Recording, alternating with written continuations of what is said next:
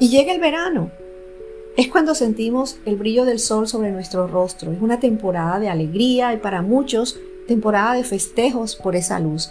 Y recordamos que nuestras vidas dependen de su calidez de un modo muy real y muy práctico. La energía que brilla desde el cielo permite que las plantas crezcan y florezcan y sostiene a todos lo que, los que llamamos hogar a esta tierra. Y esa luz, la luz del sol, cae sobre todo, sin importar si amamos o no amamos al Señor. Y es la misma luz que nos instruye en nuestro camino.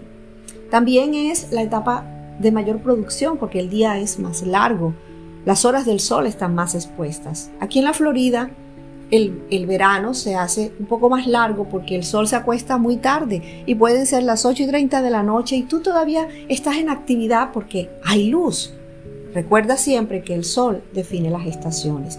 Y este es el tiempo de mayor productividad donde tus esfuerzos empiezan a ser prometedores y el camino hacia lo que quieres parece ser claro. Sin embargo, el éxito en el amor, la carrera, las relaciones o hasta tu desarrollo espiritual no siempre es fácil.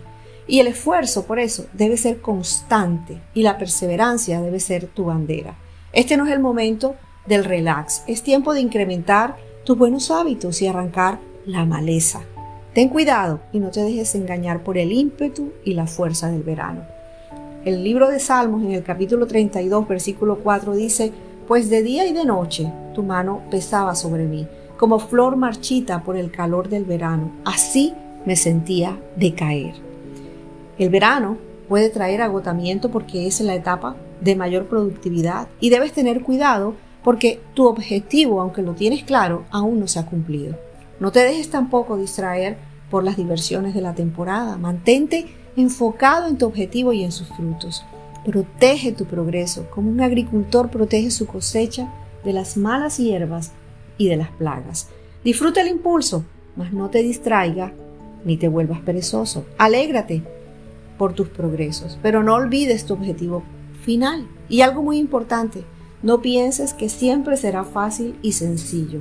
Tenemos la experiencia del invierno y nos va a ayudar a mantenernos enfocados. Por último, el libro de Malaquías en el capítulo 4, versículo 2 dice, Sin embargo, para ustedes que temen mi nombre, se levantará el sol de justicia con sanidad en sus alas. Saldrán libres saltando de alegría como becerros sueltos en medio de los pastos.